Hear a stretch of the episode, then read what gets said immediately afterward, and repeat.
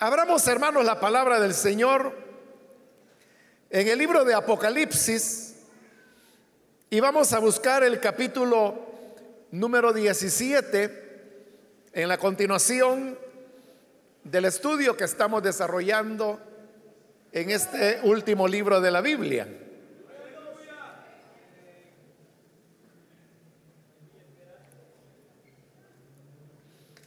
Dice la palabra de Dios en Apocalipsis capítulo 17, versículo 1 en adelante, uno de los siete ángeles que tenían las siete copas, se me acercó y me dijo,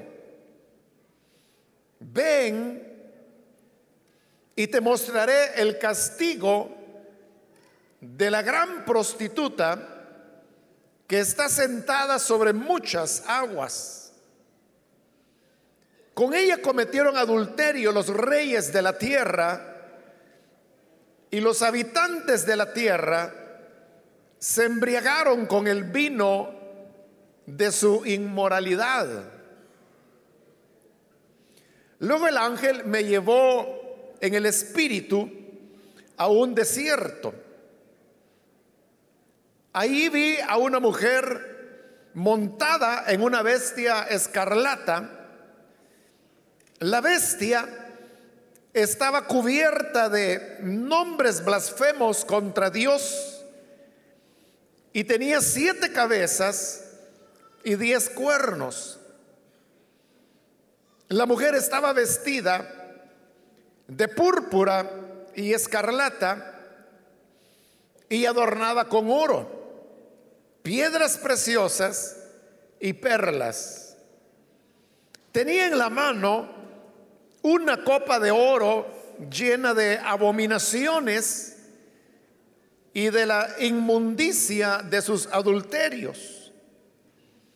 En la frente llevaba escrito un nombre misterioso. La gran Babilonia madre de las prostitutas y de las abominables idolatrías de la tierra. Vi que la mujer se había emborrachado con la sangre de los santos y de los mártires de Jesús. Al verla, quedé sumamente asombrado. Entonces el ángel me dijo, ¿Por qué te asombras? Yo te explicaré el misterio de esa mujer y de la bestia de siete cabezas y diez cuernos en la que va montada. Hasta ahí dejamos la lectura. Hermanos, pueden tomar sus asientos, por favor.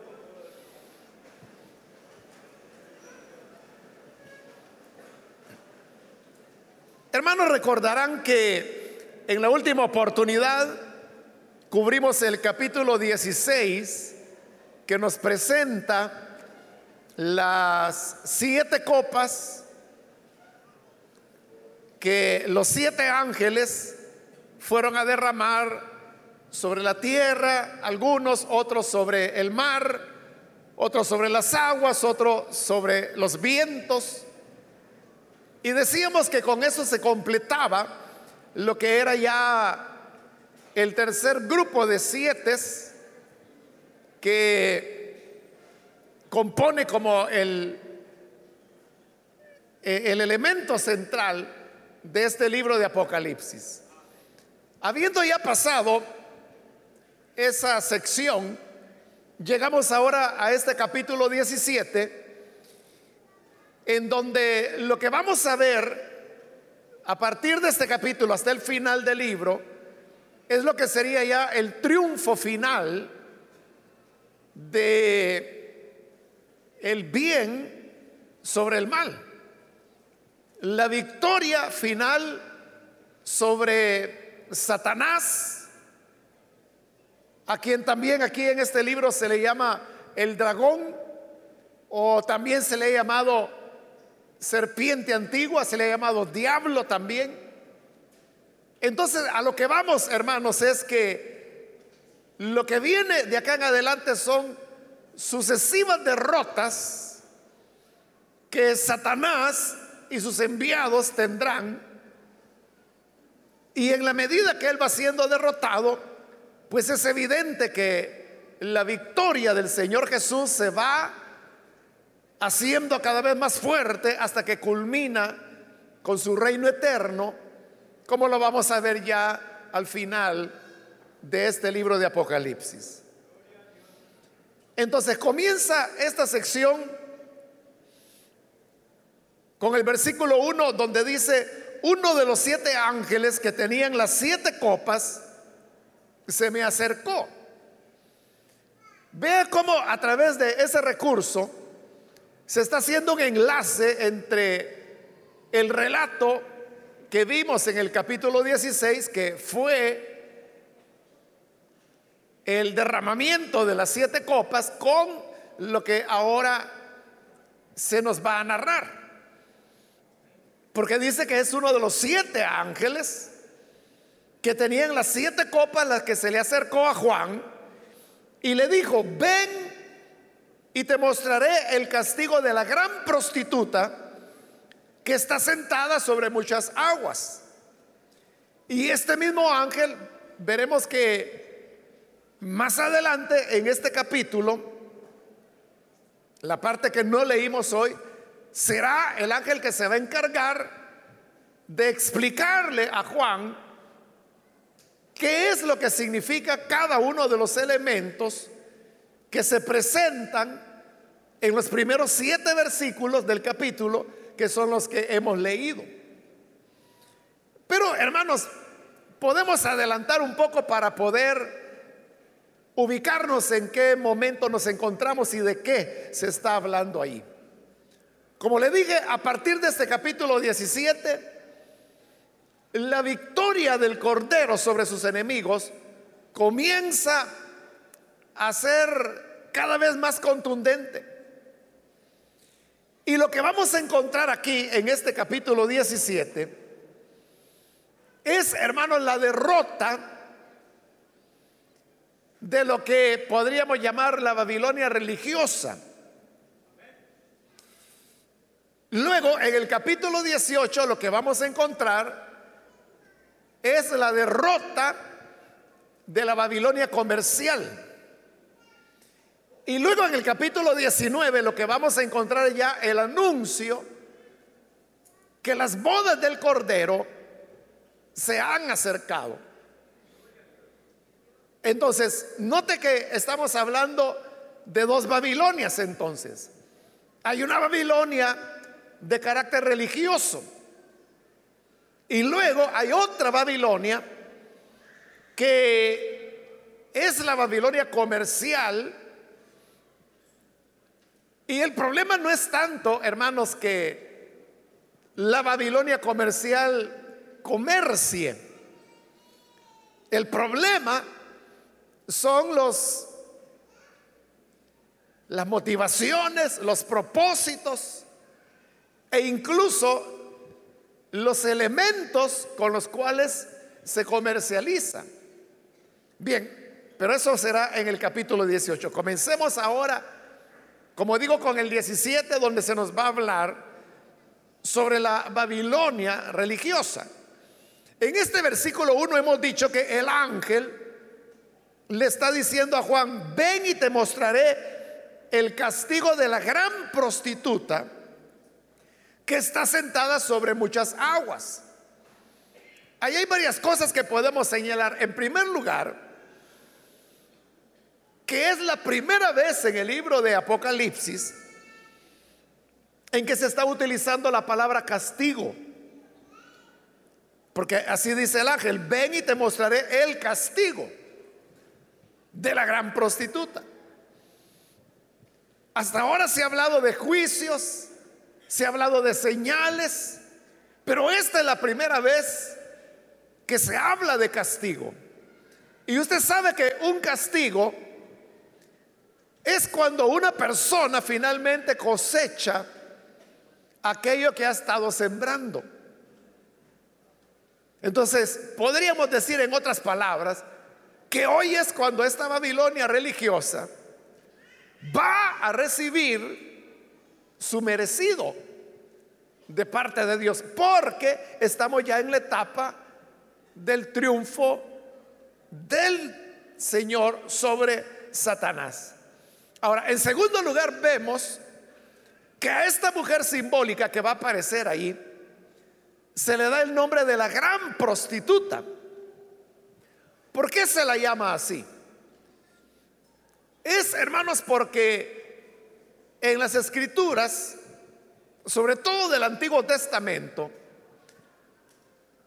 la fornicación y el adulterio son muchas veces utilizadas por el Señor como una ilustración del pecado de su pueblo. Por eso es que, por ejemplo, Ezequiel es alguien que maneja mucho esa idea y por eso habla de las fornicaciones, por ejemplo, de Jerusalén o de su hermana Samaria, dice. Habla de sus adulterios. Incluso hay como una pequeña historia en la cual se cuenta de cómo el Señor recoge a una niña que había sido abandonada después del alumbramiento, porque todavía la encuentra empapada con el líquido amniótico de la placenta. Entonces dice que el Señor la encuentra a esta niña, se compadece de ella, la levanta, la limpia, la cuida y esta niña va creciendo hasta que se convierte en una joven hermosa. Y cuando ya es una joven hermosa, entonces comienza a fornicar y comienza a cometer adulterio y comienza a hacer todo tipo de maldad. Ahora, toda esta pequeña historia es una ilustración que Dios está utilizando de su relación con Israel, de cómo Él los encontró en el desierto, es decir, en Egipto, lo rescató, pero cuando ya Israel llegó a ser fuerte, llegó a ser una nación, comenzó a prostituirse espiritualmente. Normalmente la prostitución o el adulterio se relacionan con el tema de la idolatría. Es decir, tener dioses que no era el Dios que los había sacado de la esclavitud de Egipto. En otras ocasiones, a la prostitución o al adulterio se le utiliza como figuras del pecado. Y Dios se presenta como el dueño de Israel. Pero cuando Israel le es infiel a él, por su pecado o por su idolatría, entonces es cuando Dios compara eso con el adulterio. Porque el adulterio es precisamente infidelidad. Y si el pueblo era infiel con el Señor, entonces por eso a eso le llama adulterio. Entonces, ¿Qué es la gran prostituta? La gran prostituta es como le decía la Babilonia religiosa. ¿Por qué Babilonia? Porque más adelante se nos va a decir que ese es su nombre. Y religiosa, ¿por qué? Por lo que le estoy explicando, que el adulterio, la fornicación se relacionan con la idolatría, la religión falsa. Y si esta es la gran prostituta, es decir, no está hablando solo de una adúltera o de una fornicaria, ni siquiera está hablando de una prostituta, está hablando de una gran prostituta. Entonces, ¿qué es lo que representa esta mujer simbólica? Lo que está representando es la, falta o la falsa religiosidad. está representando la mentira, todos aquellos sistemas religiosos que en lugar de servir al único Dios verdadero, desvían a las personas y ahí se nos va a decir que los reyes de la tierra han participado de sus adulterios. Y que por causa de eso, el Señor ahora ha llegado el momento para castigarla. Como le dije en el capítulo 19, vamos a encontrar que se hace el anuncio de la boda del Cordero. Y cuando se habla de la boda del Cordero, dice el libro de Apocalipsis que su novia se ha preparado, se ha vestido para la boda del Cordero. Y dice que se presenta como una virgen entonces ve el contraste. Mientras que el pueblo del Señor es presentado como una virgen, la falsa religión es presentada como una gran prostituta. Y así como hay una gran diferencia entre una gran prostituta y una virgen pura, Así de diferente es el Evangelio de Cristo de cualquier otro movimiento religioso. Eso es lo que el ángel le está diciendo a Juan que le va a mostrar. El castigo de la gran prostituta. Y a continuación dice que está sentada sobre muchas aguas. Ya vimos, hermanos, en capítulos anteriores de este libro de Apocalipsis, que las aguas representan las multitudes o representan las naciones. Estas naciones a veces son representadas en el lenguaje apocalíptico como el mar. Cuando dice que esta gran prostituta está sentada sobre muchas aguas, esas muchas aguas de lo que están hablando e-, es de multitudes, de muchas personas. Y el hecho que ella está sentada, el estar sentada era símbolo de autoridad, de dominio, de victoria. Es decir, que esta gran prostituta, tiene dominio, autoridad sobre muchas aguas que hemos dicho son multitudes. esto significa que la religión prostituida tiene control, victoria y dominio sobre muchas personas. Pues usted sabe que el ser humano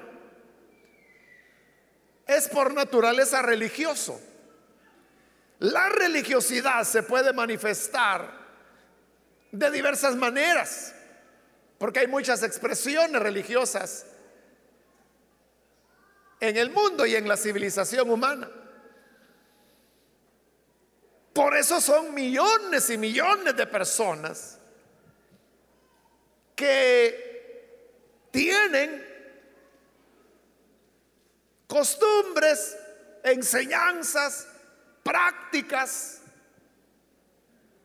que son opuestas al Evangelio y eso lo, lo, convierten en una fornicación espiritual. Por eso es que la falsa religión es presentada como una prostituta que tiene dominio sobre muchas aguas. Ahora, el versículo 2 dice, con ella cometieron adulterio los reyes de la tierra y los habitantes de la tierra se embriagaron con el vino de su inmoralidad. Note, en primer lugar, hay una relación entre la falsa religiosidad y el poder político. Esta relación, hermanos, entre religiosidad y poder político, en realidad es algo que ha estado presente en todo el libro de Apocalipsis. Si no ve usted, cuando vimos allá a la altura del capítulo 13 la aparición primero de la bestia y luego del falso profeta. Que Juan las vio ambos a manera de bestia. Entonces vea, pero una es una bestia de naturaleza política, que, que es la bestia, como lo llama Apocalipsis, y que Juan le llama anticristo. Ese es uno. Pero luego el falso profeta, el mismo nombre lo está diciendo. Este es un líder de carácter espiritual, pero entre ellos hay una estrecha relación. Porque la bestia dice que le entrega el poder al falso profeta y el profeta falso por su parte manda a hacer una imagen de la bestia para que todos adoren a la bestia. Es decir, que entre ellos hay una relación muy estrecha. Pero recuerde que uno es religioso y el otro es político. Por eso le digo, a lo largo de todo Apocalipsis, tenemos una relación entre el poder político y lo religioso. Y eso es lo que ahora se nos está diciendo en este versículo 2. Y es que con ella, con esta gran prostituta, cometieron adulterio los reyes de la tierra. Y los reyes de la tierra son los que tienen el poder político. Es decir, que siempre ha habido un uso que es mutuo. Porque a veces se dice, los políticos usan la religiosidad de la gente para alcanzar sus fines. Es cierto. Pero también es cierto lo inverso. Que a veces los religiosos utilizan a los políticos para alcanzar sus fines. Entonces, es una relación que se da entre ellos, entre política y religión, pero que en esa relación ellos están muy lejos de Dios. Tan lejos que a, ese sector religioso se le está llamando la gran prostituta. Y al sector político, que son los reyes, dice que han adulterado con ella. Es decir, participaron de esa gran prostituta de una u otra manera. Ahora, obviamente cuando uno habla de esto, hermanos, la primera pregunta que pudiera surgir es, ¿quién es la, prostituta o la gran prostituta? Y usted sabe que hay personas que dicen, bueno, es tal religión, es tal otra. Pero en realidad no es que sea esta o aquella o tal otra religión. La gran prostituta, como se nos va a decir más adelante, que ella dice que es la madre de las prostitutas. No solamente es que ella es una prostituta sino que ha generado todas las prostitutas de la tierra. Esto significa que uno no tiene que pensar en una religión y decir, esta religión es la gran prostituta. Pues hay muchas prostitutas, de la cual la gran Babilonia es la madre de todas. ¿Qué significa esto? Que no se trata, hermanos, de una única religión, sino que se trata de todas aquellas expresiones religiosas que llevan envuelto el pecado.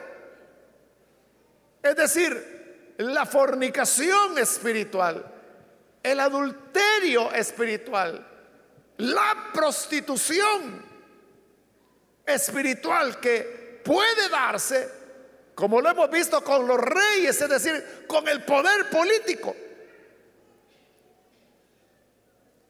Y esto significa que no necesariamente es determinado segmento religioso y que si yo estoy fuera de ese segmento religioso, entonces yo me libré ya de la gran prostituta. Es que le digo esto. Incluso hay evangélicos que pertenecen a la gran prostituta. ¿Por qué razón? Bueno, es más, puedo ir más allá y decirle que hay iglesias evangélicas, y estoy hablando de iglesias enteras, que son prostitutas también. Porque hay prácticas de pecados. Bueno, iglesias donde no se anuncia, por ejemplo, el tema del arrepentimiento no se presenta a Jesús como el camino, la verdad y la vida, fuera del cual no puede haber salvación. Y prostitutas porque son iglesias que se venden al mejor postor, que se venden al poder dependiendo qué es lo que puedan alcanzar. Y eso, hermano, no le estoy hablando de algo etéreo o imaginativo.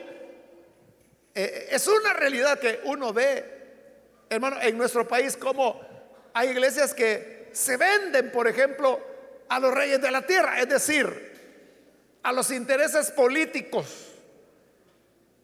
Y entonces vienen y ponen en juego la iglesia o la ponen en venta. Y hay gente que se dedica a eso y vive de eso. Hay pastores que tienen salarios. O sea, así como lo estoy oyendo, tienen un salario y son altos salarios que reciben de políticos para estar comprando a la iglesia. Entonces, eso es una prostitución. Y le estoy hablando de iglesias evangélicas. En la gran prostituta están todos aquellos que han cometido fornicación y adulterio. Y dijimos que esa fornicación y adulterio era la idolatría, el pecado, la desobediencia a Dios. Idolatría un ídolo es todo aquello que toma el lugar de Dios. Entonces puede ser que una persona, como en una ocasión un hombre me dijo que él iba a determinada iglesia. Y me dijo, mire, yo voy ahí, pero yo no voy porque crea ni nada de eso, sino que yo voy porque ahí va gente de plata, me dice. Entonces yo ahí me meto como que si fuera hermano y lo que quiero es hacerme amigo de estas personas para poder venderles y así hacer negocio con ellos. él pertenece a la gran ramera, por ejemplo. Aunque tiene todo el manto de evangélico. lo que le quiero decir con esto, hermanos, es que uno no, no, tiene que pensar de que la gran ramera, ay, es que la gran ramera es tal religión. Probablemente, pero no solo ella. Sino que la gran ramera es toda aquella expresión que sale de la voluntad de Dios, que tiene prácticas pecaminosas, que actúa contrario a los valores que el Señor Jesús vino a enseñar. Cuando se practica la deshonestidad, el robo, la mentira, el chisme, Todas esas cosas están haciendo que las personas sean parte de la gran prostituta. Porque el pecado es el adulterio, es la prostitución.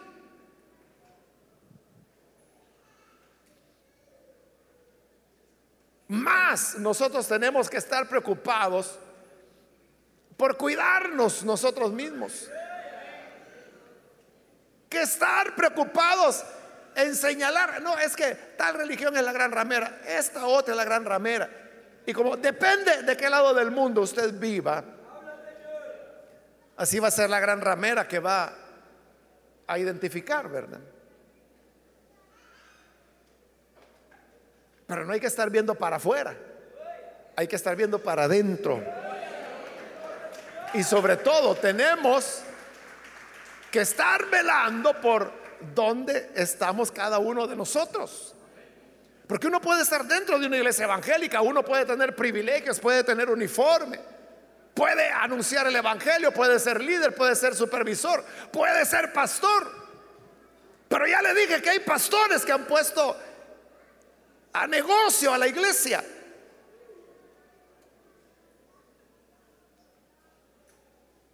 Porque los reyes de la tierra les encanta cometer adulterio con la gran prostituta.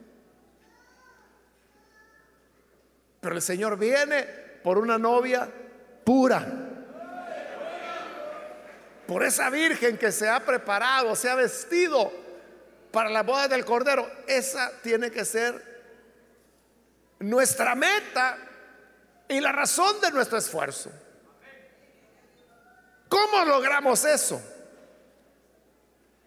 A través de ser imitadores de Jesús. Es que recuerde que, como dice un refrán por ahí, ¿no? Cada oveja con su pareja. puede ser que haya un hombre, bueno, y a veces así hay, ¿verdad? Hay hermanos que dice, no, mire, yo me voy a casar el día que encuentre a una mujer que sea bien cristiana, que sea temerosa del Señor, que ore, que dependa de Él, que sea santa. Y Él es un gran diablo.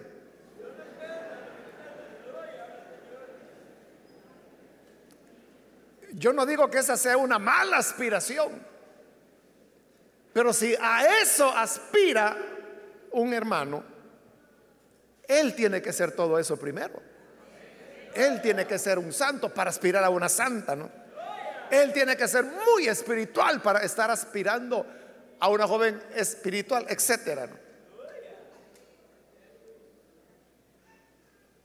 Para que haya así igualdad. Entonces, ¿cómo una novia puede ser digna, digamos, de Jesús? Siendo como Jesús pareciéndose a Él. Entonces, ¿cómo yo sé que estoy fuera de la gran ramera? En la medida que mi vida yo la manejo en imitación a Jesús, siguiendo sus enseñanzas, siguiendo sus posturas, siguiendo su conducta, su ejemplo, etcétera. En esa medida yo estoy saliendo de la gran prostituta. Al contrario, en la medida que yo me alejo de Él y me voy cada vez dejándome absorber por el mundo, su vanidad, su ambición, su codicia. Entonces, en esa medida que me voy alejando, estoy entrando en la gran ramera. Estoy dejando de ser la Virgen pura para convertirme en la gran prostituta. ¿Comprende?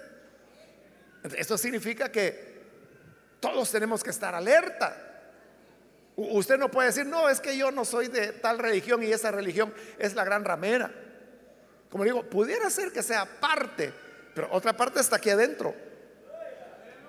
La cuestión es, ¿a dónde, a qué sector pertenece usted? Dice luego el versículo 2, con ella cometieron adulterio los reyes de la tierra. Y añade, y los habitantes de la tierra se embriagaron con el vino de su inmoralidad. Porque la gran ramera, la gran prostituta, es inmoral. Porque es una prostituta. No, tiene moralidad. Entonces dice que los habitantes de la tierra se embriagaron, se emborracharon con el vino de su inmoralidad. ¿Cuándo es que una persona se emborracha? Como decimos, se le pasaron las copas. Se echó más de las que debía y perdió el control, se embriagó. Es cuando la inmoralidad somete a la persona. La, inmoralidad lo controla. Es decir, la persona está emborrachada, pero de inmoralidad. Y a veces es así, hermano. Que puede ser un ambiente religioso, pero en ese ambiente religioso hay todo un clima de, de inmoralidad. Casi se palpa en el aire. Que anda la maldad, la envidia, el chisme, el pecado sexual Fulano que codicia a la mujer del otro mengano y que se la quiere quitar. eso es estar embriagado con el vino de la inmoralidad de la gran prostituta. Y eso se puede vivir, hermano, en cualquier ambiente. No necesita usted ir a tal o cual lugar. La gran prostituta está al lado nuestro. Solo asegúrese de no estar adentro, ¿verdad? Dice el versículo 3. Esto es lo que el ángel le dijo. Le dijo, te voy a mostrar esto. Pero en el 3 ahí lo lleva. Dice el 3, luego el ángel me llevó en el espíritu a un desierto. Allí vi a una mujer, aquí la ve por primera vez una mujer montada en una bestia escarlata. La bestia estaba cubierta de nombres blasfemos contra Dios y tenía siete cabezas y diez cuernos. Entonces vea, otra vez aparece el dragón. Cuando habla de la bestia escarlata, se está refiriendo a Satanás, al dragón. Y luego cuando dice que tenía siete cabezas y diez cuernos, es así como se le ha descrito ya en capítulos anteriores. Entonces, la gran prostituta dice que cabalgaba sobre el dragón escarlata. Es decir, quien la soporta, quien la apoya, quien la sostiene, es el mismo Satanás. Entonces todo eso es diabólico. La religión que se utiliza para seducir personas, para pecar con ellas. La religión que se utiliza para robar a la gente. La religión que se utiliza para transar políticamente. Todo eso es del diablo, es satánico.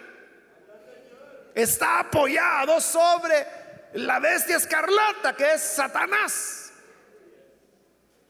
Entonces todo esto resulta ser repugnante para el Señor. Por eso es que Él lo rechaza tanto, porque es la obra de Satanás contra el pueblo de Dios y contra su Dios. Dice que la bestia estaba cubierta de nombres blasfemos contra Dios, porque así es Satanás.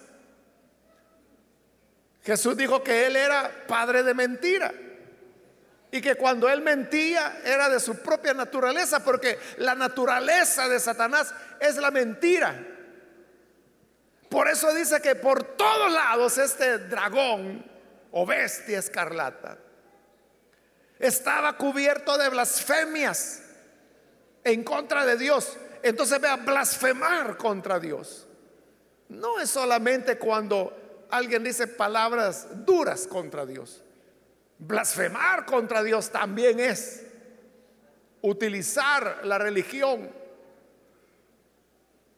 como decía la carta de Timoteo, para entrar en las casas y llevarse a las mujercillas que todo el tiempo están aprendiendo y nunca terminan de aprender, cargadas de pecado. Esa actitud es abominable a los ojos de Dios. Y es una blasfemia. Eso es blasfemia. Por eso, hermanos, si verdaderamente vamos a estar en el Evangelio, si verdaderamente vamos a estar en la iglesia, tenemos que estar en lo que estamos. No debemos venir aquí para fingir, para mentir. Porque le va a ir peor. Eso es blasfemia contra Dios. Pero si vamos a movernos con temor, temblor delante de Dios, eso es lo que le agrada al Señor. Y llegamos a ser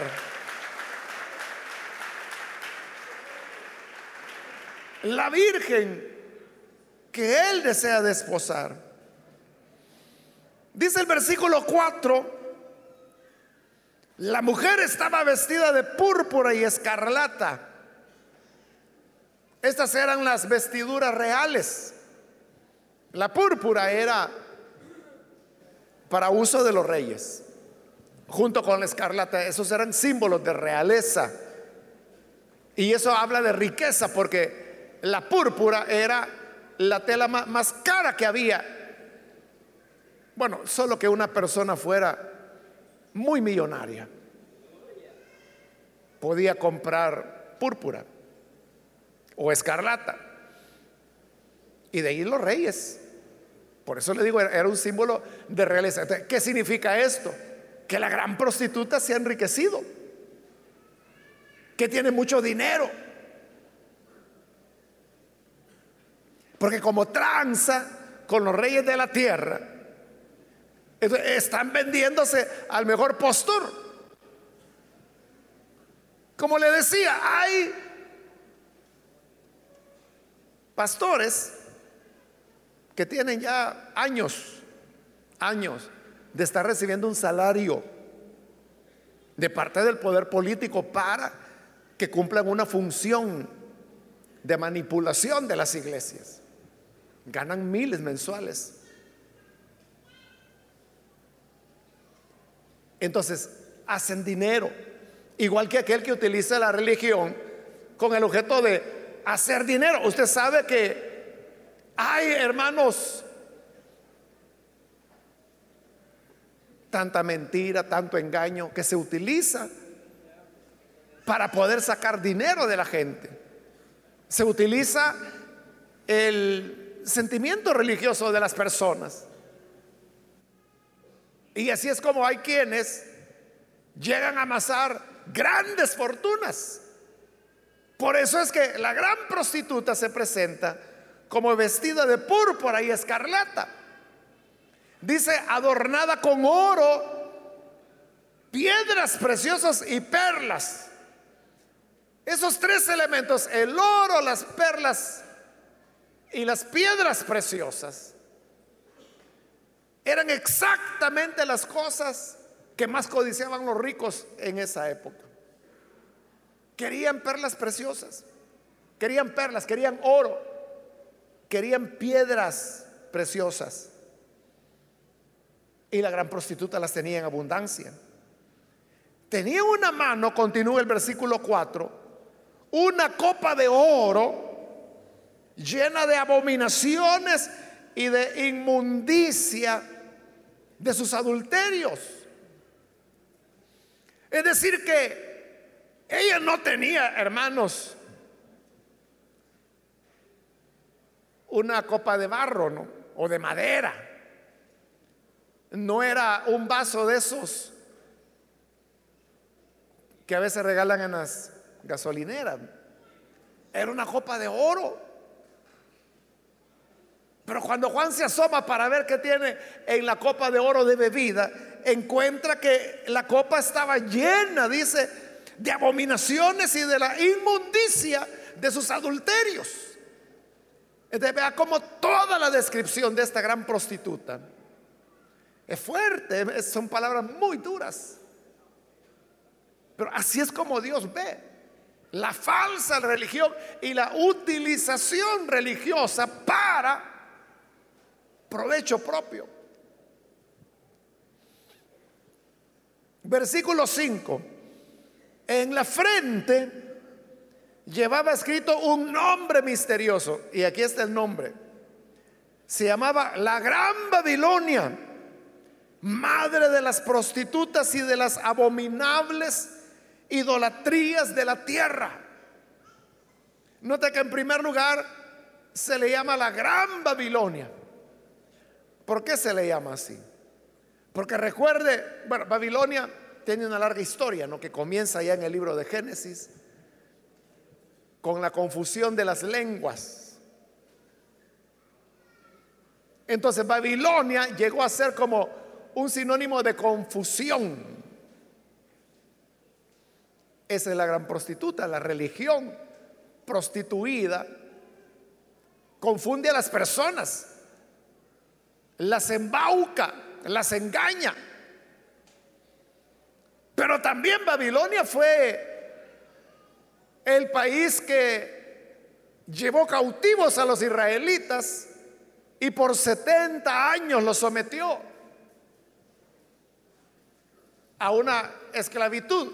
Entonces, por eso es que a la falsa religión se le llama Babilonia, porque no solo confunde a las personas, sino que también esclaviza a quienes forman parte de ella. Por eso es que se le da el nombre de la gran Babilonia. Pero recuerda, estamos hablando aquí de la Babilonia religiosa. En el siguiente capítulo vendrá la Babilonia comercial. Pero entre ellas hay una gran relación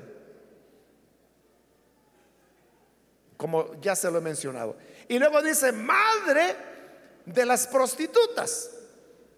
Es decir, ella es la gran prostituta, pero que tiene muchas hijas y todas son prostitutas.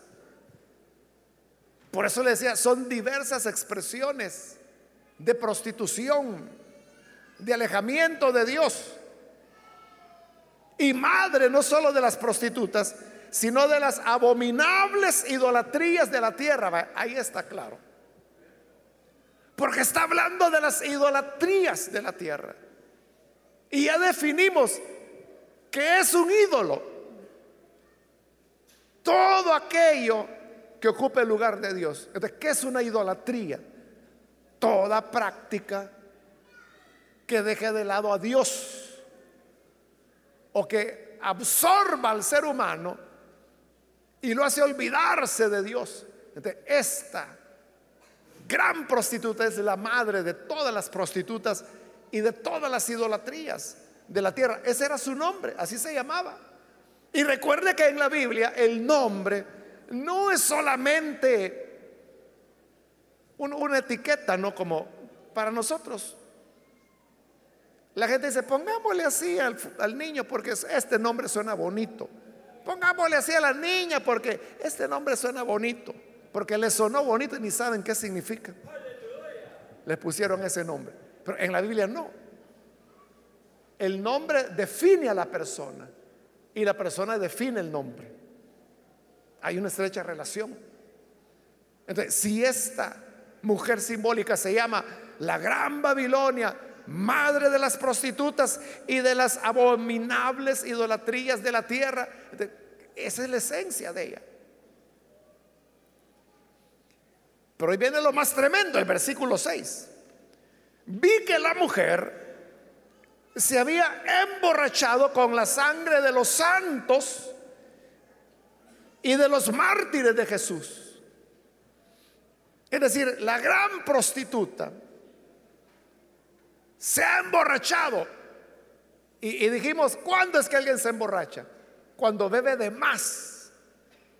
Pero se ha emborrachado, en este caso no con la inmoralidad como fue con los reyes, sino que ella se ha emborrachado con la sangre de los santos y de los mártires de Jesús. Es decir, que la falsa religión no solamente embauca a las personas, las engaña, las confunde, las domina, las controla, sino que también persigue a los santos y a los fieles del Señor que llegan al martirio.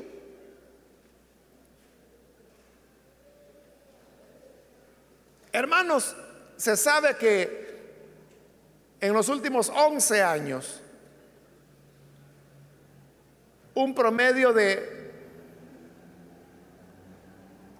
de martirio que se da en el mundo, que es que cada seis minutos un cristiano está siendo asesinado, no por un asalto, sino que por persecución contra la fe en el mundo. Es decir, hace seis minutos mataron a otro.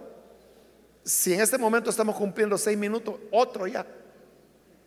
Es decir, que en lo que dura esta predicación, diez creyentes serán asesinados en algún lugar del mundo. La mayor parte de esos asesinatos son en Siria, en Irak y en Egipto. Hay mártires cada seis minutos. La sangre de los mártires está siendo derramada. Por eso es que la gran prostituta estaba emborrachada. Porque es sangre de mártires y de santos del Señor en abundancia al punto que se ha embriagado. Entonces ella celebra la muerte de los mártires. De todo esto, hermano, que estoy mencionando, es repudiable, ¿no? Es, algo que, que choca y que es una descripción grotesca, podríamos decir, de esta gran prostituta. Y uno dice, bueno, que qué terrible. Pero esa es la realidad que día a día nos toca vivir. Por eso le digo, la gran prostituta no hay que buscarla por aquí, por allá. O sea, está a cada momento. Y a cada momento está tratando de tragárselo a usted. Y cada vez que nosotros le fallamos a Jesús para hacer una conducta contraria a lo que Él desea, estamos pasándonos de lado de la gran prostituta. Si así de grotesca es, no nos debe extrañar que en la parte final del versículo 6 Juan diga, al verla, quede sumamente asombrado. O sea, porque es ver la condición espiritual de la falsa religión encarnada en esta gran prostituta. Ahí uno ve la realidad. Como le decía cuando allá en el capítulo 13 vimos a la bestia. ¿Por qué se le describe como bestia, como un monstruo? No porque la bestia vaya a ser un dragón que va a venir. No, la bestia será un ser humano como cualquiera. Ni siquiera va a tener mirada fea. Al contrario, se verá como un ángel. Porque así dice la escritura que los mensajeros de Satanás se disfrazan como ángel de luz. Pero cuando se le presenta como monstruo o como el dragón, que se le representa como rojo, y como vimos que tenía siete cabezas, solo imagínense eso, una bestia que tenga siete cabezas y diez cuernos. O sea, eso es deforme, digamos. Pero no va a ser así la bestia. Ese, esa deformidad de lo que está hablando es de su naturaleza interna. Porque ya dije, por fuera parecerá un ángel de luz, pero moralmente es un monstruo de siete cabezas. Es la encarnación misma de Satanás. Y ya vimos que sobre esta bestia escarlata es que se apoya la gran prostituta. Entonces, por eso Juan dice, al verla quedé sumamente asombrado. Entonces dice el 7, el ángel lo vio. El ángel me dijo, ¿por qué te asombras? Y la pregunta no es en el sentido, oye, ¿por qué te asombra? No deberías de asombrarte. no, no, no es en ese sentido. Esta es lo que se llama una pregunta retórica. Y es que la persona sabe la respuesta, pero hace la pregunta para poder introducir algo. Por ejemplo, cuando Pablo en Romanos, él dice, que pues diremos, hablando acerca de Abraham, que fue justificado por la fe. Viene Pablo y pregunta, ¿qué pues diremos? Pero no es que él esté preguntando, bueno, ¿y ahora qué decimos de esto? Ayúdenme, inventemos algo, ¿qué decimos de O sea, no, no es en ese sentido, sino que cuando él dice, ¿qué pues diremos? Y empieza a explicar. No es que él esté preguntando, por eso se llama una pregunta retórica, porque solo sirve para responder lo que él ya sabe. Entonces no está preguntando porque no sepa, está preguntando porque sabe. Y eso es lo que el ángel está haciendo aquí. Cuando le dice, ¿por qué te asombras? Él va a explicar por qué causa asombro. Y dice, yo te explicaré el misterio de esa mujer, de la bestia de siete cabezas y diez cuernos en la que va montada. Y efectivamente, del versículo 8 al 18 de este mismo capítulo, eso hace el ángel, le explica qué significa la mujer, quién es la bestia, qué significan las siete cabezas, qué significan los diez cuernos. Pero eso es lo que vamos a ver en la próxima oportunidad. Por ahora, hermanos, la enseñanza que debe quedarnos a cada uno de nosotros e-, es la enseñanza de cuidarnos, porque le repito, la gran prostituta está al lado de nosotros, está en todo lugar. Y es toda aquella expresión que va en contra de lo que el Señor ha dicho.